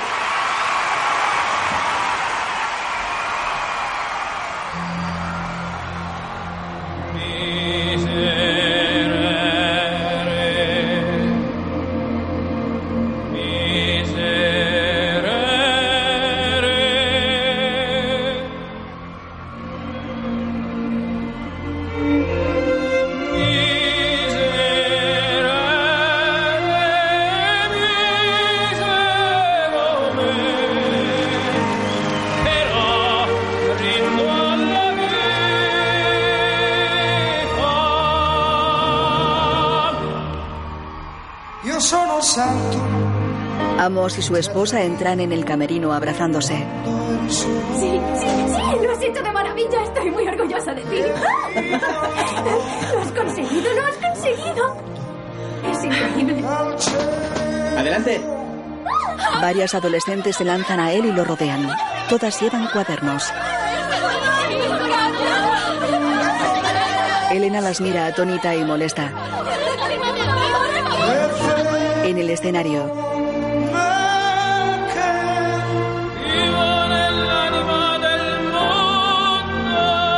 el maestro Suárez y su esposa ven el concierto en la televisión.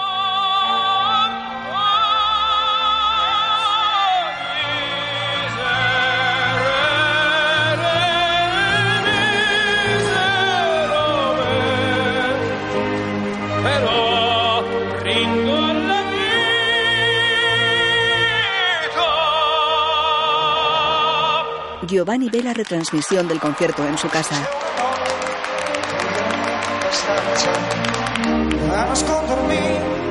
home.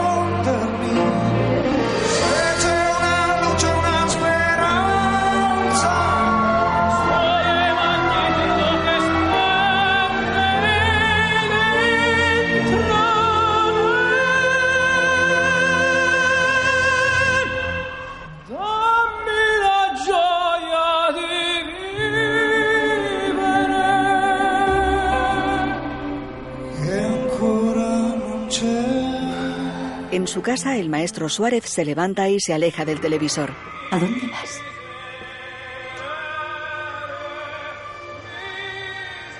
A mirar la luna.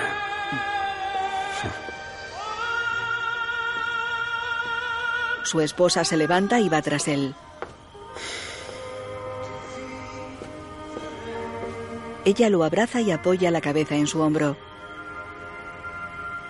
La luna llena brilla sobre las casas que hay frente al balcón del maestro.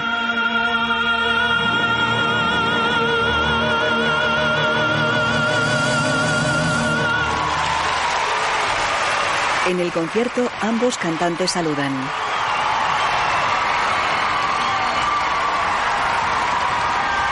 Elena llora sentada en el camerino.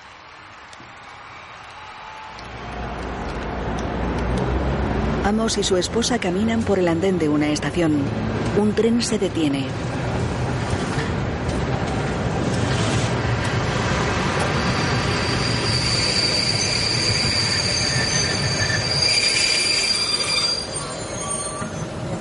Perdone, ¿este tren para en San Remo? Sí. De acuerdo. Ella muestra dos billetes. Un hombre se acerca. Señor Bardi, ¿me puede firmar un autógrafo? Elena le da un papel. Gracias. Adelante. Elena sube al tren. Ella y Amos entran en un compartimento.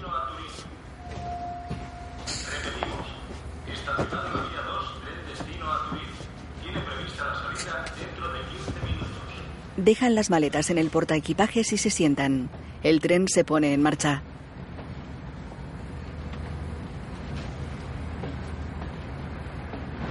Amos duerme en el tren.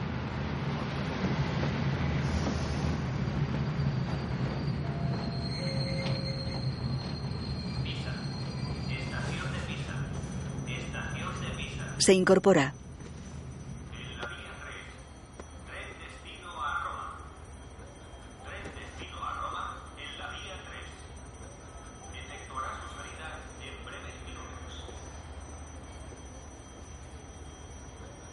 Elena, ¿estás dormida?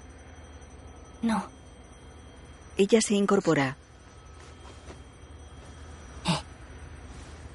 ¿Qué te pasa? No estamos lejos de casa. Estaba pensando en hacer una locura. Bajemos del tren.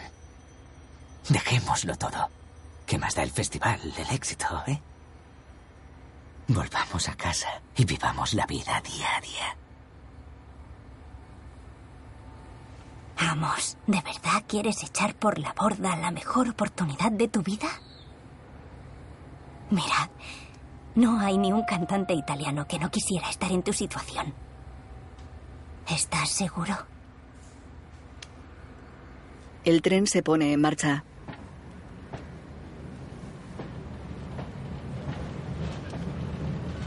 Amos vuelve a acostarse.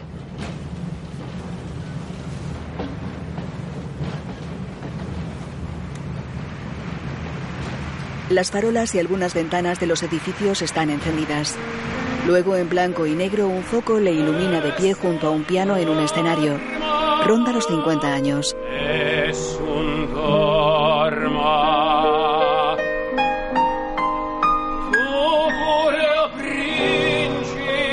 La música del silencio.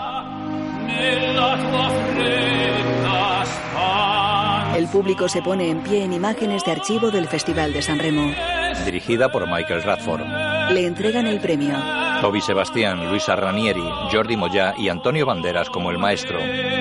Los títulos de crédito aparecen entre imágenes de archivo de Andrea Bocelli en diferentes conciertos, solo con Pavarotti y con Plácido Domingo. En Japón, camina del brazo de un hombre cruzando una orquesta sinfónica.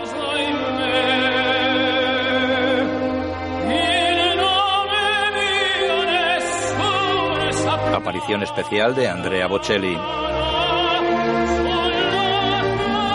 Basada en la música del silencio de Andrea Bocelli, publicada por De Agostini. Historia de Ana Pavignano. Guión de Ana Pavignano y Michael Radford en colaboración con Andrea Bocelli.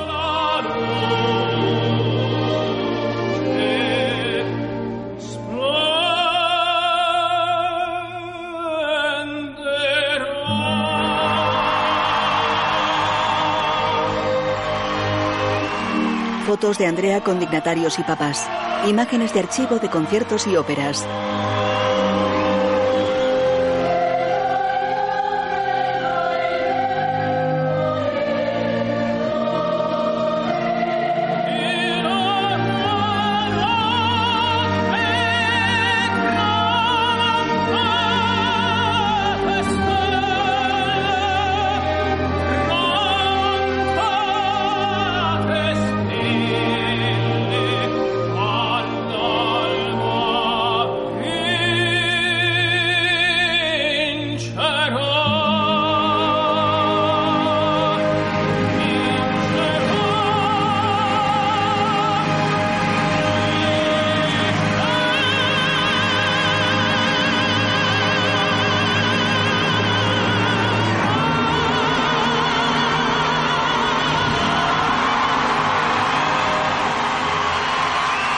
Sobre una foto de Andrea Niño subido en el tractor de su padre.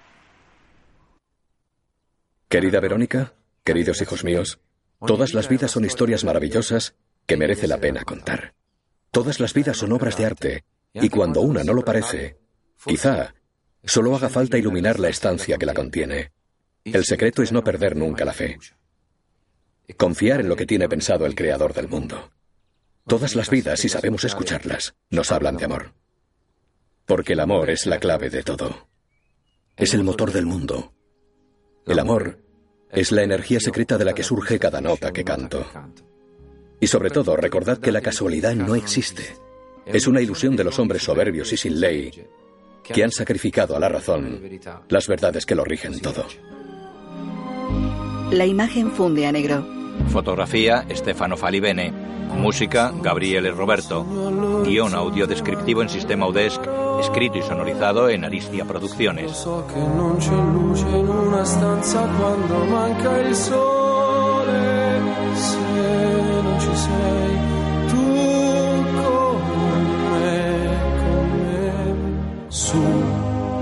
Le finestre mostra a tutti il mio cuore che hai acceso. Chiudi dentro me la luce che hai incontrato per strada. Con te